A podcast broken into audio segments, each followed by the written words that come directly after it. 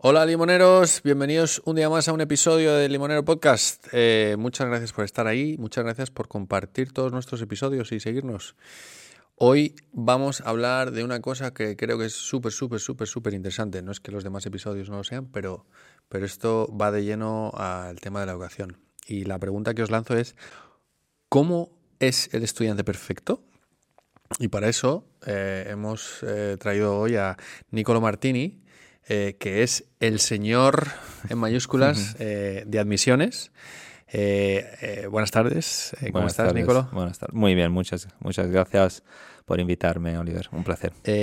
has trabajado en muchas organizaciones educativas o en diversas educaciones educativas, ¿no? Y has entrevistado a miles de estudiantes para, para todas estas instituciones. Correcto, correcto. Pues ya son más de 15 años en el sector eh, bueno, promocionando la educación internacional alrededor del mundo eh, y conociendo, obviamente, muchísimas familias, eh, muchos alumnos, cada uno con su historia, por lo tanto, ya te podrás imaginar, ¿no? Después de tantos años, bueno, podría escribir un libro y a pesar de esto sigo con, con, toda la motivación del mundo y cada vez voy aprendiendo algo nuevo. Así que es un, es un recorrido interesante y, bueno, pues seguimos, eh, seguimos en, esta, en este camino.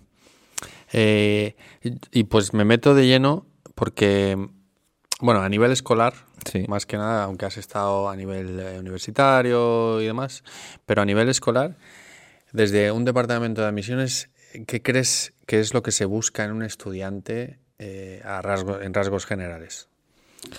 Pues mira, todos queremos el, eh, ¿no? El, el, perfil del alumno perfecto, como decías tú, pero no existe el alumno perfecto, no existe el, eh, el, el marido perfecto, no existe, no existe, la mujer perfecta, pues nadie es perfecto. Vale, perfecto. Esto lo tenemos que dar como, como hecho, ¿no? como punto de partida. Lo que sí eh, tenemos que buscar, o por lo menos lo que yo pienso que es importante mirar en los alumnos hoy día, aparte la, la formación, que tienen, ¿no? Eh, también los que llamamos soft skills. Es decir, eh, es importante que un alumno nos pueda mm, traer algo al colegio a nivel de capacidad em, de relacionarse con sus, compañeros, de poder em, aprender algo nuevo y al mismo tiempo eh, hacer que todos juntos puedan vivir una experiencia bueno, única en este sentido. Eh, por lo tanto, cuando estamos en el proceso de selección de nuestros alumnos, hay toda la parte académica, como te decía, pero luego ya en el, en el momento que realizamos las entrevistas vamos un poquito más en detalle, ¿no? Y tratamos de ver cuál es la personalidad del alumno, si, si, si vemos que podría encajar bien con nuestra comunidad escolar y lo que podría aportar, porque al final eh, eh, cada, cada alumno puede, puede eh, aportar algo y, hacer que cada uno pueda aprender de, los demás. Y eso al final mm, es algo que yo considero fundamental, importante, porque luego todos estos soft skills que los alumnos van desarrollando son los que luego en un futuro las empresas eh, les pedirán, ¿no? Entonces... Es verdad que no, que a lo mejor, oye, un padre o una madre está diciendo, oye, yo quiero entrar en este colegio, quiero entrar en este colegio, pero no es admitido. Eh, yo siempre digo, no todos los colegios son para todo el mundo, ¿no? Correcto. Em, ¿Qué le dirías a ese padre o a esa madre de, de ese estudiante que no, no, ha sido admitido en un, en un centro educativo? Bueno, que no, primero, que no lo tomen como una derrota, se dice, ¿no? Sí. no, no derrota. Bueno, sí, como...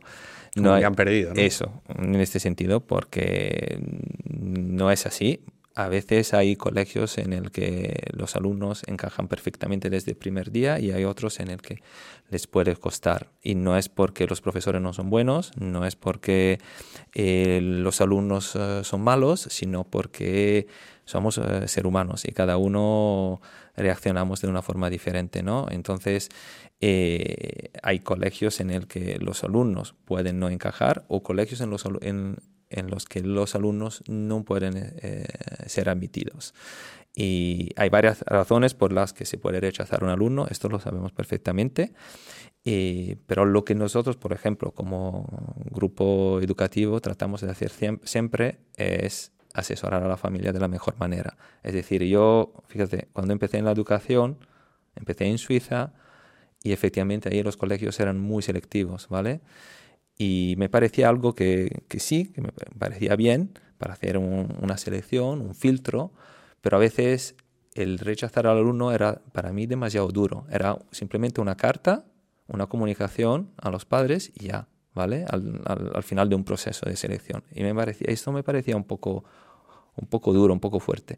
Y entonces ahora, por ejemplo, en el grupo en el que estoy ahora mismo, pues como te decía, tratamos de realizar un asesoramiento hasta este punto y más. Es decir, muy bien, pues hemos llegado hasta aquí, no hemos hecho todo lo posible, no hemos podido encontrar una forma para admitir a, a su hijo o su hija, pero les podemos recomendar esto y esto, o otro sitio, o un programa, o un profesional, si, si, lo necesitaran, ¿sabes? Y eso ya hace, yo creo que los padres pueden asumir este rechazo de otra forma y entender que es simplemente parte del proceso. Más que eh, simplemente decir, ok, es un colegio en el que quiero entrar por varias razones y luego ya me dicen que no, que estoy fuera y, y me quedo sin colegio, no sé dónde ir, a quién pedir informaciones, pues eso creo que, es nuestra responsabilidad también como ¿no? Eh, proveedores de educación. Una de las cosas, eh, me mola mucho ¿no? la, respuesta que estás diciendo, pero eh, una de las cosas que también veo es, oye, me admitieron en este colegio, mm. era de esta, yo era de esta manera cuando entré en el colegio, pero he ido evolucionando, ¿no? Y a lo mejor ese colegio ya no es para mí. Que, en España tenemos un poco la costumbre de, no, entro en el colegio y voy ahí hasta... los 18, ¿no? Correcto. Em, o si no es, si es voy a la primaria en un sitio, luego paso al, al, colegio que me al instituto que me toca para la secundaria y el bachillerato. Em, y como que hay un miedo de salir de lo que a lo mejor no nos está funcionando, ¿no? Em, ¿Cómo crees que hacen los colegios, que asesoran los colegios a las familias eh, en ese aspecto? Eh, ¿O cómo crees que deberían comportarse las familias o los estudiantes si se ven que no, que no están encajando en ese, en ese sistema? Pues mira, pues eh, yo creo que es un, es un trabajo que hay que hacer entre los dos, ¿vale? Entre la familia, obviamente, y el colegio. Es decir, em, hoy día, sobre todo los, ¿no? los teenagers que van evolucionando, pues pueden cambiar, no digo por completo, pero bastante su personalidad de un año al otro. Pues yo lo estoy viendo, nosotros como padres lo estamos viendo con uno de nuestros hijos, que es el mayor, que acaba de empezar ahora primero de la ESO y desde el año pasado no es porque ha cambiado de etapa, sino porque le ha, dado como un cambio de repente y pues ya nos encontramos ahora con otros desafíos. Se hacen mayores. Se hacen mayores, se hacen más complicados, ¿vale? Está clarísimo.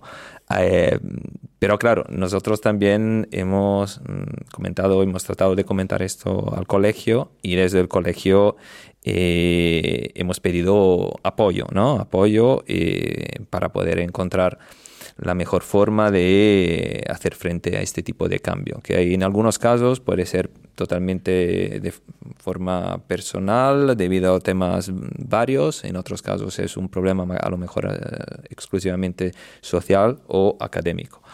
Eh, yo creo que los colegios, y lo, están haciendo muchos, yo te puedo siempre hablar sobre todo de los míos, pero y también de otros que conozco aquí en, en España, pues están poniendo este, este tema eh, entre los prioritarios, ¿no? porque hay que acompañar a los alumnos en todo el recorrido hasta el final y no es un acompañar al, alumno solo exclusivamente a nivel académico. Esto ya nosotros como padres casi lo, lo, queremos dar por hecho. Ahora hay toda la parte obviamente emocional, toda la parte eh, de integración que, hay que, hay que mm, tener muy bien controlada, porque si no es donde luego podemos, eh, podemos fallar. Yo trato siempre de, y con esto ya termino, em, de aconsejar y cuando hablamos con los directores de que hay siempre una segunda hasta casi una tercera chance que tenemos que dar a nuestros alumnos, ¿eh? si hay un problema o si hay algo que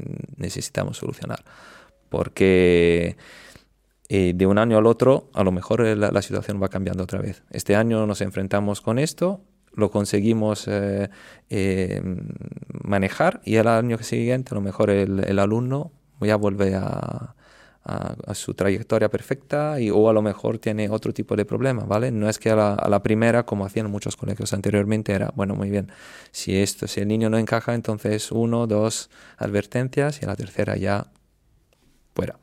Hmm. Pues eso ya mm, yo veo que está cambiando, por lo menos en los colegios que, repito, que conozco, privados internacionales, ya tienen este tipo de, de flexibilidad, si podemos hmm. decir así, ¿eh? de comprensión. Yo de, yo de ahí saco también la importancia de la comunicación, de, de pues oye, al final a lo mejor muchos padres delegan en la escuela eh, todo y, y, yo la manera que lo veo es somos un equipo, ¿no? Está la escuela, estamos nosotros, eh, unidos para que al estudiante le vaya lo mejor posible. ¿no? Y, esa comunicación sin reproche y sin eh, es clave para, para construir.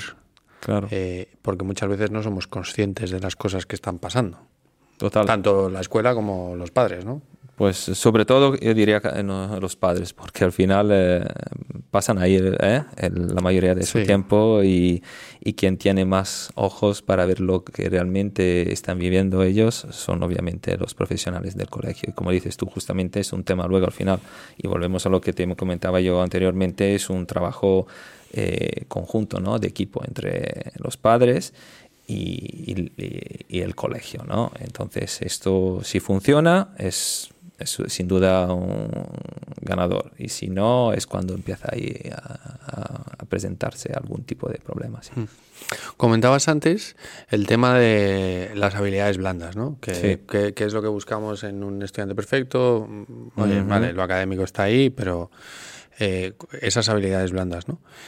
Yo te pregunto, eh, a día de hoy, ¿cuáles crees que son o, o es la habilidad o las habilidades blandas clave Hmm. que, un estudiante en etapa escolar debería potenciar, desarrollar, tener.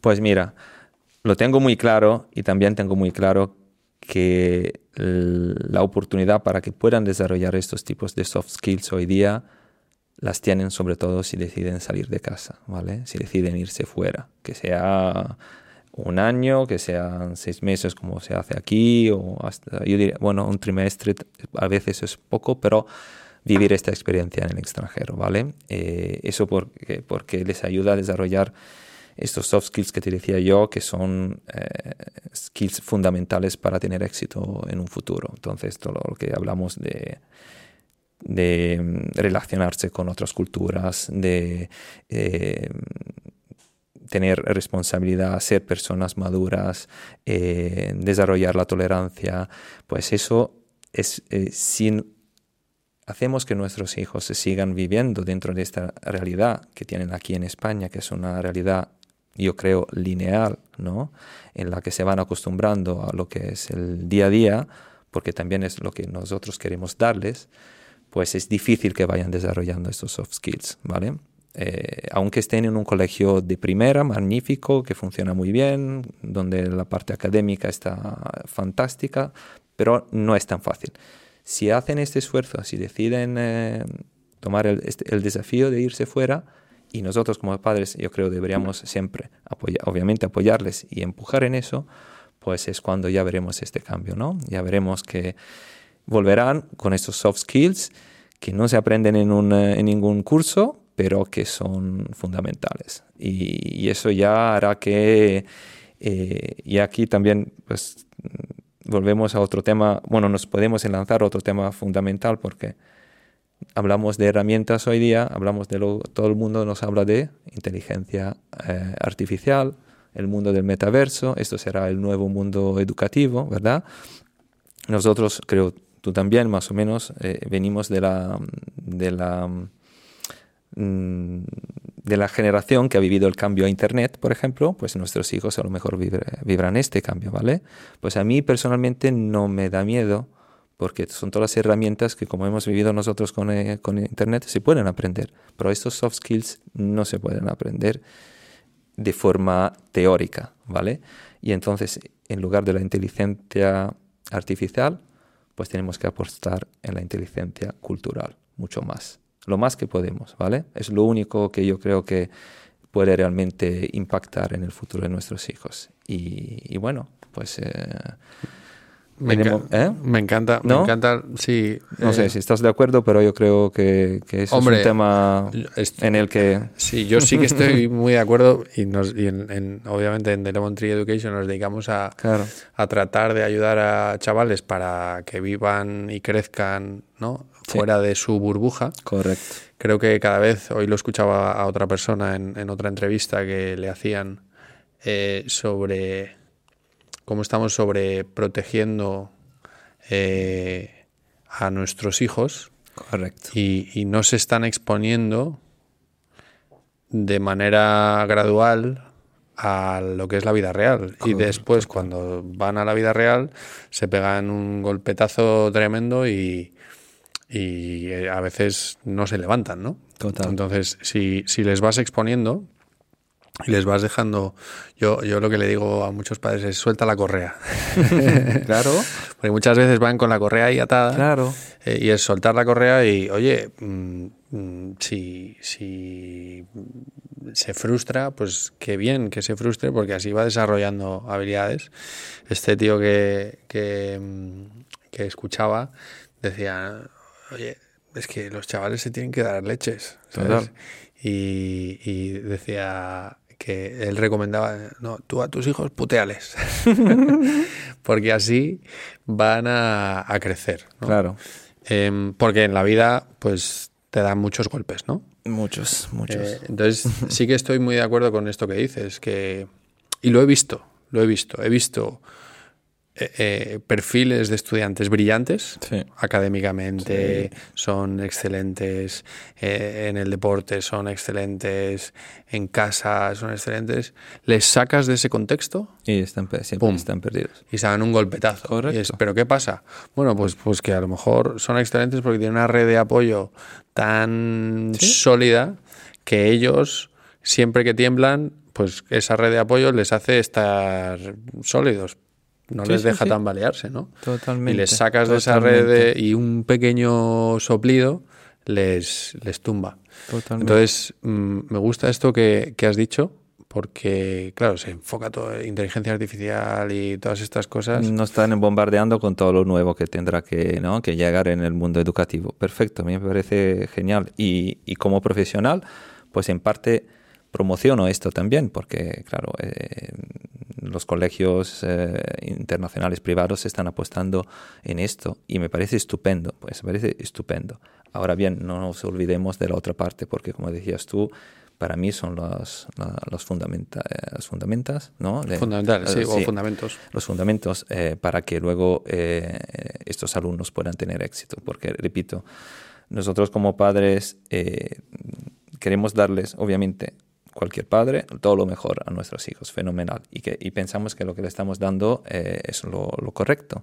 Pero al final, si hacemos lo que, decías tú, pues simplemente los estamos limitando, porque los estamos limitando a lo que eh, pueden tener aquí eh, dentro de, de, su entorno y nada más pero hoy, hoy día no es el mismo, no estamos en la, misma, la misma situación de hace 30 años, donde ir fuera era complicado. Pues te hago rápidamente un ejemplo. Yo tengo la suerte que mis padres me han empujado siempre muchísimo en eso, ¿no? Desde que era pequeño, pues tienes que viajar, tienes que aprender otros idiomas, tienes que conocer otras culturas. Y en esa época, en la mía por lo menos, no era tan común hacer un año fuera pero yo hice todo lo posible para que me mandaran fuera cuando ya tenías 15 años que hoy día con 15 ya hiciste todo hiciste todo lo posible para que te mandasen fuera claro. desde el punto de vista positivo o desde el punto de vista negativo buena buenísima buena pues yo me, la casa. me quería un poquito escapar un poquito vale eso sí pero tenía esta ya tenía estas ganas porque me, me, me fomentaban desde pequeño eh, sobre estos temas. Entonces, claro, eh, lo iba buscando y al acabar la carrera, eh, lo mismo, me he ido fuera, a vivir fuera por muchos años, en, país, en otros países, lo que sea, aprendiendo idiomas porque no conocía prácticamente casi nada de inglés, ni español, ni te cuento.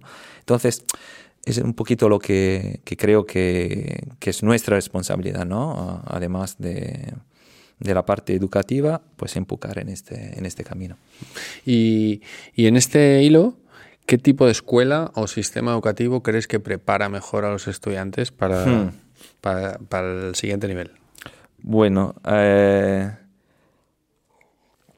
podría decirte lo que opino yo como persona y lo que opino yo como profesional. Es decir, yo tengo una idea mía personal y, y no quiero eh, ocultarla, soy un fan de la metodología del IB, ¿vale? En general. Del bachillerato internacional. internacional. Eso sí, porque como profesional he podido conocer eh, bastante bien eh, a fondo todos los diferentes currículum que se ofrecen y al final, entre comillas, me he enamorado de la metodología del bachillerato internacional porque la considero la más moderna, la más adecuada para formar a los líderes de mañana, ¿vale? ahora bien, en un colegio de Suiza donde he trabajado por muchos años, eh, ha sido muy interesante porque en el departamento comercial de admisiones, de atención a, eh, las familias, pues teníamos ahí en la mesa cada día que se sentaba unos padres el currículum suizo, el, el baccalaureat francés, el bachillerato internacional, el sistema de High School Diploma Program y el, eh, también el, del bachillerato internacional, la parte vocacional que algunos colegios tienen, que conoces, ¿vale? Prácticamente la oferta completa. Faltaba justo, bueno, la maturidad italiana o la abitura alemana, pero había prácticamente todo. Entonces, claro, para mí era muy interesante eh, y, no, y no quería empujar a ninguna familia en una dirección. ¿Por qué? Porque enfrente de, de ti tienes siempre familias con necesidades o con eh, diferentes, alumnos con perfiles diferentes. Y no necesariamente un alumno del, eh, del, bachillerato internacional sería un buen alumno para el, high school diplomas, por, por supuesto, ni un, un alumno académicamente top como eran los del, del sistema suizo podían encajar bien en un bachillerato internacional. Por lo tanto, nuestra responsabilidad era guiarles en la mejor eh, dirección posible, ¿vale? Por lo tanto, te digo, a nivel profesional em, he podido ver un poco todo. A nivel mío personal, al final, claro, me he hecho mi idea y, al ser una persona que tiene una mente abierta, una visión muy, eh, muy a nivel global, pues claro, yo tengo una preferencia mía personal en el bachillerato internacional. Pero repito, si mañana, bueno, la semana que viene viajaré a México, ¿vale? Para una, unos, eventos con familias, pues ahí estaré eh, presentando el currículum eh, inglés, el currículum, el bachillerato internacional y cada uno tiene sus puntos fuertes, ¿sabes? Que, que va un poco lo que decíamos antes, ¿no? Cada estudiante Encaja, donde encaja. Hay un sistema educativo diferente para cada uno. Y hay algunos que, claro, además tienen, lo tienen muy claro, lo que quieren hacer.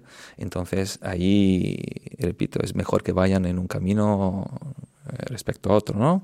pero no, tampoco quiero poner palabras en tu boca. Sí. Eh, pero el estudiante perfecto se hace en el IB. Desde tu punto de vista personal. Sí, porque un poco volvemos a lo que hablamos antes, ¿sabes, Oliver? Es un poco también estos soft skills que es tan difícil desarrollar en un colegio, sino sobre todo con una experiencia fuera, a nivel académico, yo creo que de todos los, los, las metodologías que, que, hay en ese momento, pues el IB es lo que te ofrece más para poder también eh, desarrollar esto, ¿no? Entonces, de hecho, está cogiendo una fama y una popularidad del sistema de bachillerato internacional en España, creo que brutal.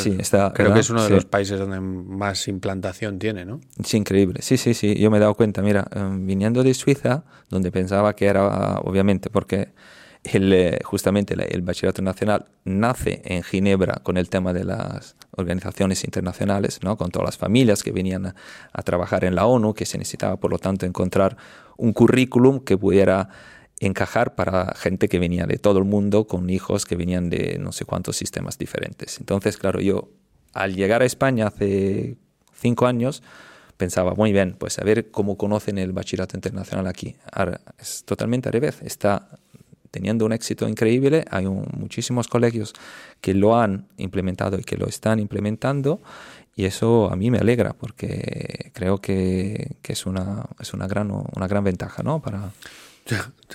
Aquí me voy a meter un poco en el, en el, en el barro. ¿Crees que tiene que ver con cómo es el sistema educativo español? En el sentido de que es demasiado... Que a lo, mejor dicen muchas familias, oye, al sistema educativo español hay carencias mm, o no nos prepara de la manera que queremos que nos prepare. Pues sí, te contesto simplemente con así. Pues yo creo que todo va cambiando ¿no? en el mundo. Pues cambian los coches, cambian los aviones, cambian... Eh, las herramientas, pues por supuesto cambia también la educación. Y quizá que la educación cambia a veces aún más rápido de lo que nosotros nos damos cuenta, porque no es algo tangible, no es algo que podemos comprobarlo como, repito, como ir fuera a ver, ah, qué bonito que es el coche nuevo que, ha salido ahora, me doy cuenta porque lo veo. Y lo de la, de la educación es algo que tenemos que entender bien, ¿no? y por lo tanto, si la educación cambia, y hay un sistema que sigue más o menos en la misma línea, que podría ser el español, pero también te hablo de, mi país, de Italia, que es exactamente lo mismo. Es, eh, tengo eh, primos que, que, están haciendo exactamente más o menos lo que yo eh, he estudiado hace 30 años en, en, secundaria. Pues, Eso, o sea, de aquí saco, es muchísimo más dinámico el sistema de bachillerato internacional, me refiero. O sea, está muchísimo más pensando en los cambios y, y, va adaptándose, ¿no? Claro, Exactamente, es exactamente eso. Es, te, ayuda a desarrollar un pensamiento crítico, como sabes, te ayuda a, ser un, alumno responsable que tiene que investigar, que tiene que entregar un proyecto, que tiene que ya eh, trabajar bueno, y estudiar como un alumno, no digo de universidad, pero casi. Y pues eso eh, es totalmente ¿no? Ah, fundamental, fundamental. Qué bueno. Ahora, mm, bueno, conociendo tantos tipos de colegio como conoces y habiendo ayudado a tantos estudiantes, em, me gustaría entrar un poco en, los colegios que son eh, internados, ¿no? Eh, que, en España, mm, pues a lo mejor no tienen la mejor eh, fama, em, pero los nuestros sí, ¿eh? Por si acaso. Sí, no, y ahí estoy de acuerdo. O sea, cuando, cuando hay gente de fuera de España o en España, ¿no? Que, me pregunta por internados en España, digo, hay, hay unos tipos de internados y, un, otros, tipos de internados. Em, si vas a distintos sistemas educativos, ¿no? Te vas al Reino Unido, la tradición de, de internado es muy diferente. Eh, en Suiza, lo que es un internado en su tradición, en Estados Unidos, ¿no? Em, ¿Por qué crees que en España tiene, no tienen tan buena fama? Mm, bueno, a veces... Entre las, entre las familias. Entre las familias. No, yo creo que primero creemos que el tema del, eh, del boarding, del, del, colegio con residencia, sea algo, sea algo ¿no? Eh, que necesita una tradición. Eso en parte entiendo, ¿no? Tú dices, eh, quiero mandar a mi hijo a estudiar en Estados Unidos, en Inglaterra, pues está perfecto, clarísimo. Eh, si tengo los recursos hasta Suiza, fenomenal.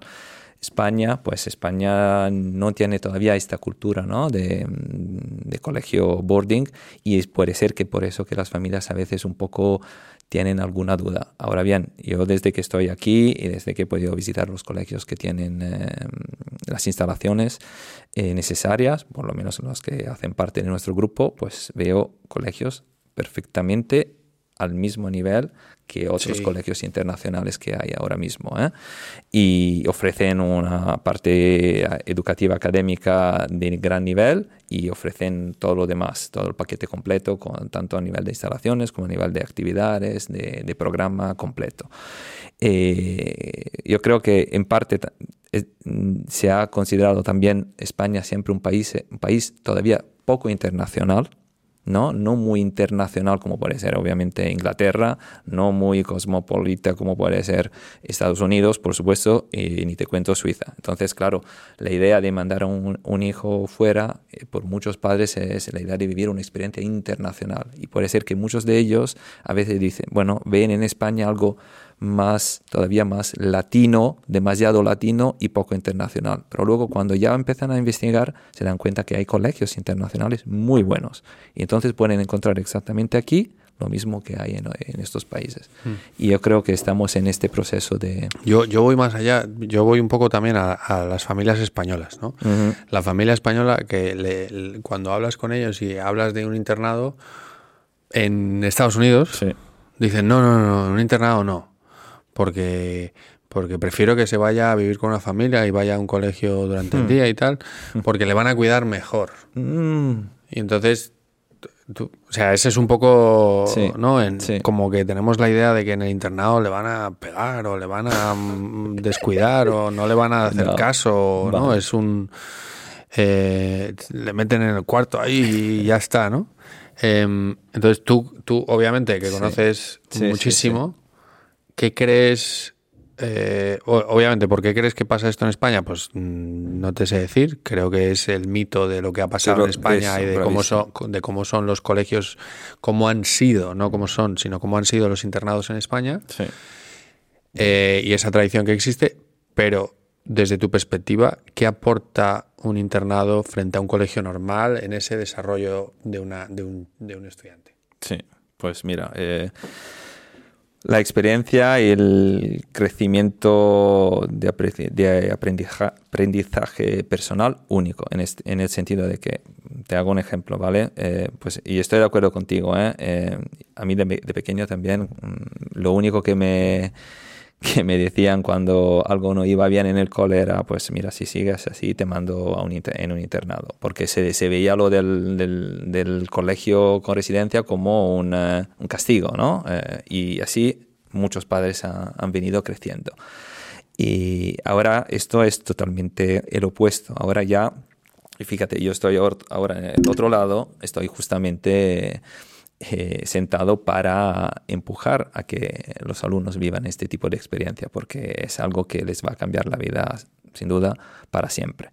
Ahora, luego hay estos tipos de, dos tipos de experiencias diferentes. Eh, la que pueden vivir dentro de, de, una familia, como decías tú, o la dentro de un colegio, como pueden ser los nuestros, con residencia. Yo creo que sigo pensando que la experiencia en un boarding school te va dando más mm, y es más completa por el sentido de que ahí no hay no hay plan B, es decir, cuando vas ahí estás obligados a desarrollar tus capacidades de, de integración, de interacción con los demás. Tienes que ser responsable, tienes que respetar los horarios, tienes que cumplir con eh, un programa con las actividades que hay durante la semana, durante el fin de semana. Pues eso es diferente. Y si vas en una, en, una familia, puede ser que, encaja, que vas a encajar fenomenal, muy bien, pero también todo esto no es tan estructurado, ¿no? entonces, em, creo que si hay forma de que los padres puedan hacer el esfuerzo para que vayan a este tipo de experiencia, yo creo que siempre va aportando más que, que otra, que la otra, ¿no? Y, luego ya, y volvemos a lo de antes, eh, si tú estás en este tipo de entorno, es, es, es, ahí donde aún más puedes desarrollar tus soft skills. Porque si estás en una comunidad de mínimo 100, de 150 alumnos y boarding, pues eh, ahí vas a, a tener que, que, espabilarte desde el primer día porque no hay otra opción, ¿no? Entonces... Eh, hay una edad en la que dirías, oye, hasta esta edad, pues mm, a lo mejor tampoco es tan necesario, Sí. pero a partir de esta edad puede ser un crecimiento exponencial si vas a este tipo de colegios. Correcto, correcto. Pues mira, mm, también no hay una edad que te podría decir 14, 15, porque luego cada niño tiene su, ¿no? su madurez diferente, y- pero si puedo también compartir aquí un consejo que doy siempre personalmente es si encuentro una familia, unos padres que están dispuestos a hacer un esfuerzo, como te decía antes, que pueden también permitírselo, pues yo casi mm, prefiero a que vayan programando la recta final del programa. Es decir, que piensen en esta experiencia hasta sacar el diploma, más que que vayan fuera y que vuelvan luego eh, después de un año, por dos razones. Por la primera, siempre decimos que cuando van y cuando vuelven son dos son personas diferentes. Muy bien, si eso nos encanta, pues hacemos que cuando vuelvan no vuelvan luego a la misma rutina de antes y que casi se vayan olvidando de lo, que, de lo bonito de lo que han vivido. Para hacer esto, pues entonces quizá casi mejor que vayan planteándose por lo menos los últimos dos años del, del bachillerato para que puedan acabar ahí con un diploma que les va a abrir las puertas, re- realmente las puertas al mundo. Que puede ser luego volver a España a hacer una carrera, fenomenal. Pero nosotros como padres le hemos dado la oportunidad, ¿no? De que puedan elegir qué quieren hacer. Si, de- si quieren luego Estados Unidos, Inglaterra, eh, Europa. Es- yo creo que esto es, es el consejo que yo normalmente trato de, de dar a los padres, ¿no? Cuando hablamos de, de cuáles son las opciones. Sobre todo si veo que son personas dispuestas, ¿no? Y que entienden las ventajas en este sentido. Qué bueno. Me gusta esto que has dicho de hacer como una, un, map, un mapa, un, Sí. una, un camino, ¿no? Eh, nosotros en, en, en Lemon Tree Education tratamos de hablar con las familias desde esa perspectiva también, ¿no? De, oye, ¿para qué? ¿Cómo encaja todo esto que estamos hablando dentro de ese, de ese camino, de ese desarrollo o de esa evolución educativa? Claro. eh, y con qué objetivos lo estás haciendo. Eh, y mm, de manera muy interesante, cada vez vemos más familias que se lanzan a, bueno, pues voy a hacer el bachillerato completo fuera. Da igual el sistema, ¿no? Oye, Sí, me sí, voy a hacer a Canadá, levels grado o lo 11 y que sea, 12, claro. me voy al Reino Unido, Perfecto. hago los levels, me voy a Estados Unidos, me voy... Em, porque eh, es verdad que tampoco lo había... Yo creo que nunca lo había visto de la perspectiva que habías dicho tú, ¿no? De, Oye, todo esto que... O sea, me voy y, y vuelvo siendo diferente Claro. y todo esto que estoy aprendiendo lo sigo implementando en lugar de vuelvo al mismo, al mismo sitio. Que uniéndolo, a, eh, eh, uniendo esto que dices a la realidad de muchos estudiantes que se van, sobre todo porque hay muchos estudiantes que a lo mejor se van en cuarto de la ESO, Sí, vuelven y cambian de, de colegio, porque dicen, Claro. cambian de colegio Sí. y de sistema educativo. A lo mejor están en un sistema educativo y de repente dicen, me voy a hacer bachillerato a otro sistema educativo Sí. o a otro colegio, porque les ha cambiado su forma de ser y de, y de pensar, ¿no? Y te, te pregunto, mm, por curiosidad mía, eh, ¿tenéis un, estadísticas por curiosidad de esta gente que luego vuelve después de cuarto de la ESO, si luego al final decide hacer la carrera fuera o si se queda en España la mayoría, por curiosidad mía? Estamos viendo que como, no, o sea, no tengo Sí, no, no, no, porcentajes por- ni- como idea, ¿eh? para ver dónde va la tendencia. Si es un poco lo que estábamos diciendo antes, si es hago esta experiencia, vuelvo con diferente, pero luego al final, de todas formas, de alguna manera, mm, me quedo, me quedo en, el, en la línea, lo que te digo siempre yo, que es un poco lo que yo siempre tengo aquí y no me lo quito, ¿eh? Quedarte en la línea. Sí, no que hay volver al, ¿no? a eso. En lugar de, de- de hacer un crecimiento, ¿no? Mm, Eso es. eh, Entonces, claro, eh, siempre tenemos que ponernos algo ¿no? más, más alto posible. Luego puede ser cualquiera, cualquiera pero eh, claro, si, si hacemos que, que vuelven, quizá. Si luego se quedan en la misma línea, bueno, bien, fenomenal. Pero con todo lo que se ofrece hoy día, con todo lo que hay en la mesa hoy para poder elegir, pues yo creo que Cada vez vemos, cada vez vemos más buscando opciones fuera Sí. de universidad. Claro. O sobre no, no tanto eso, sino mirando sí. y co- ir con la mente abierta. Porque a lo mejor, oye, mm, el mejor sitio para ellos, para esa carrera que quieren hacer, es en España. Sí, sí, sí, por ¿No? eso digo, sí, sí, Em, perfecto. Entonces, eh, pues desde ese punto de vista sí que analizan más Sí. con perspectiva más global, ¿no? De, oye, pues voy a mirar qué opciones hay en estos países. Y luego ya miro, ¿no? Em, pero bueno, interesante reflexión. sí. Eh, ahora te, te voy a, te voy a cambiar un poco Sí, de... ¿Vale? Eh, aprovechando, ¿no? Que estabas diciendo em, que, que perteneces a un grupo educativo. Sí. También estamos viendo como en España cada vez hay más grupos educativos eh, gestionando colegios, ¿no? Y, y a lo mejor eh, un colegio y el de al lado y el del lado y el de al lado, que se supone que son diferentes, pertenecen al mismo grupo educativo, ¿no? Correcto. Eh, ¿Qué beneficios aporta un grupo educativo? Porque muchas familias a veces tienen Sí. esa reticencia, ¿no? A, "Jo, es que lo ha comprado un fondo. Eh, hay grupos educativos que son Sí, muchos sí. fondos de inversión, ¿no? Que- que tratan de mejorar los procesos dentro de, este, de esta industria, ¿no? De la industria de la educación. Eh, y ahí, en esa reticencia, no ven beneficios.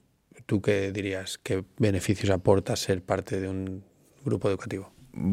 Bueno, eh, lo que has comentado es totalmente la tendencia que estamos viendo aquí en España, pero no, no solamente en España, sino a nivel global, ¿no? Que muchos colegios que a lo mejor los padres aquí conocían de toda la vida, eh, han, por varias razones, han sido eh, comprados por un, por un grupo o por un fondo.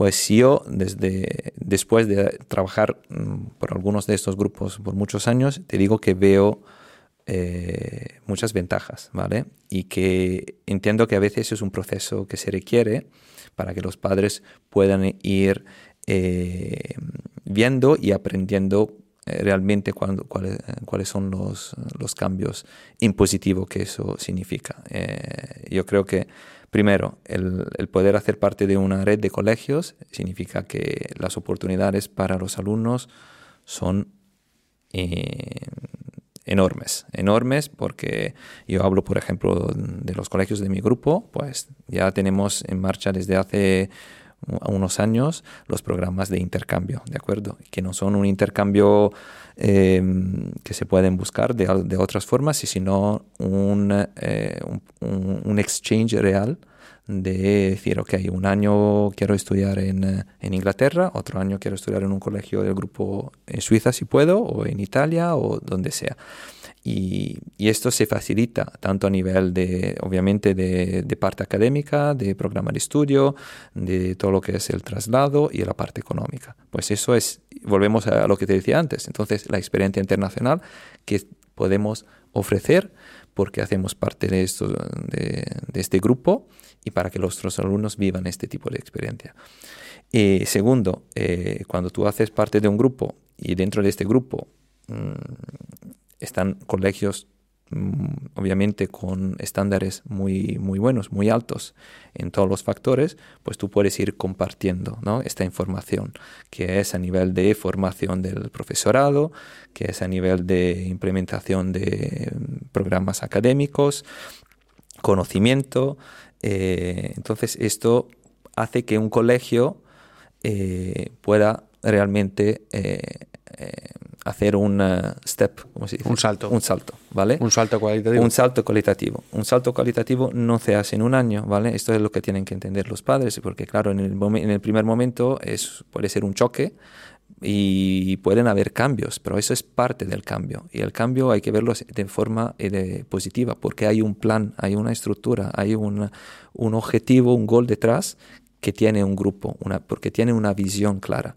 Cuando tú tienes un colegio y eres un privado, eres, es tuyo, es lo mismo, lo, es probable que lo manejas de la misma forma como tú podrías manejar tu hotel si es tuyo. Y otra cosa es si haces parte de una cadena de hoteles. Pues entonces ya ahí todos los servicios, todo, el, repito, el conocimiento, pues ya va a otro nivel. Y los beneficios llegan, y llegan a lo mejor no dentro de- del primer año, pero dentro de uno, dos, tres años como mucho, pues ya se ven. Y luego ya se reflejan en todo lo que los alumnos hacen, en los resultados académicos que tienen y en las experiencias que hacen. Y bueno, yo eso siempre se lo, se lo comento a los padres porque es verdad que, que, que, tienen preguntas y que se van armando un poco en principio, pero claro, y un hotel o un, o un colegio que se ha gestionado de la misma forma 30, 35 años, no puede tener la misma visión de alguien que, lo, que tiene una red mucho más amplia y que puede compartir muchas más informaciones, mucha más experiencia. No es que, que somos mejores, sino que tenemos más herramientas, ¿no? Entonces, eso es lo que más aporta. Qué bueno. Entrar dentro de, de, un grupo, con lo cual yo siempre lo veo como una oportunidad, no como un, un peligro, ¿no? Me gusta, me gusta mucho el, el, enfoque que le has dado. Te voy a lanzar otra. Ya. Eh, Aquí estamos. Con, es, con esto, eh, ¿crees que se despersonaliza la educación? Eh, no, bueno, no, para nada. Para nada porque, pues, hablo siempre por mí y el, el enfoque siempre es exclusivamente el alumno.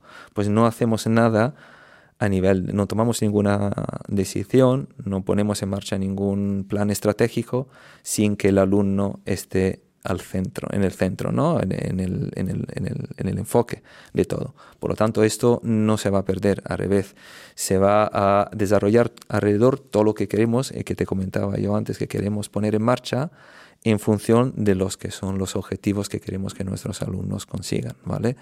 Y otra cosa es hacerlo con las herramientas de un entorno limitado y hacerlo con las herramientas de un entorno mucho más potente.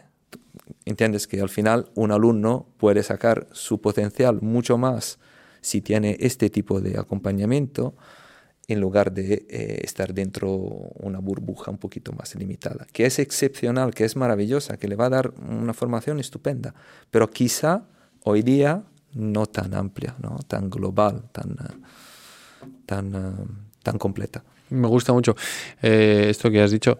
Yo creo que también de estar dentro de un grupo sí. te hace ser más competitivo.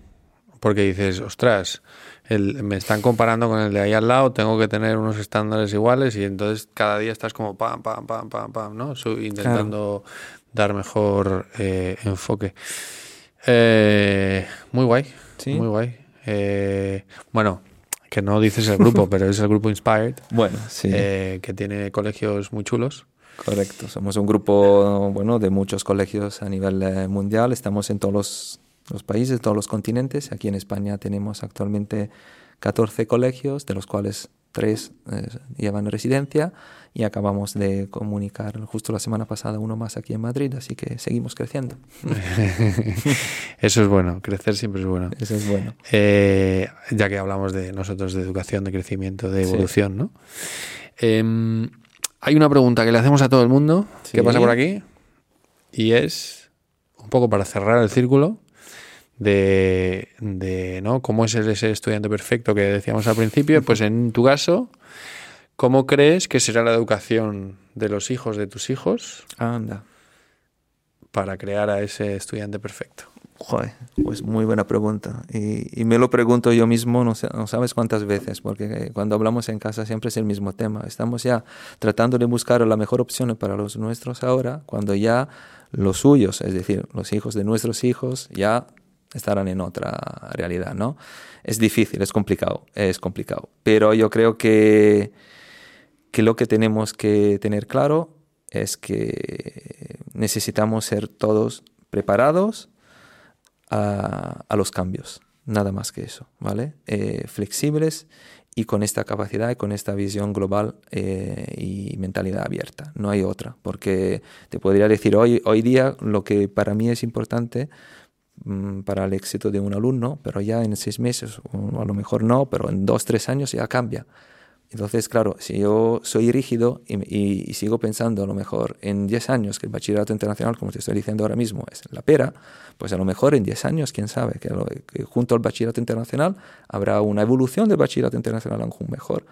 Entonces yo tengo que estar listo, listo, preparado a, a estos cambios, en lugar de enfocarme siempre en algo. Entonces, Y si hacemos así, creamos el alumno perfecto, ¿vale? Porque el alumno perfecto es el que sigue un poco lo mejor de, de los cambios. Porque si no, es fácil decir que era mucho mejor antes, mm, lo que podía ser, se vivía mejor antes, era mucho mejor antes sin internet, era mucho mejor antes eh, cuando la no existían los social networks, pero ya esa no es la realidad en la que vivimos. Entonces nosotros tenemos que crear los, alumnos perfectos en la realidad en la que vivimos.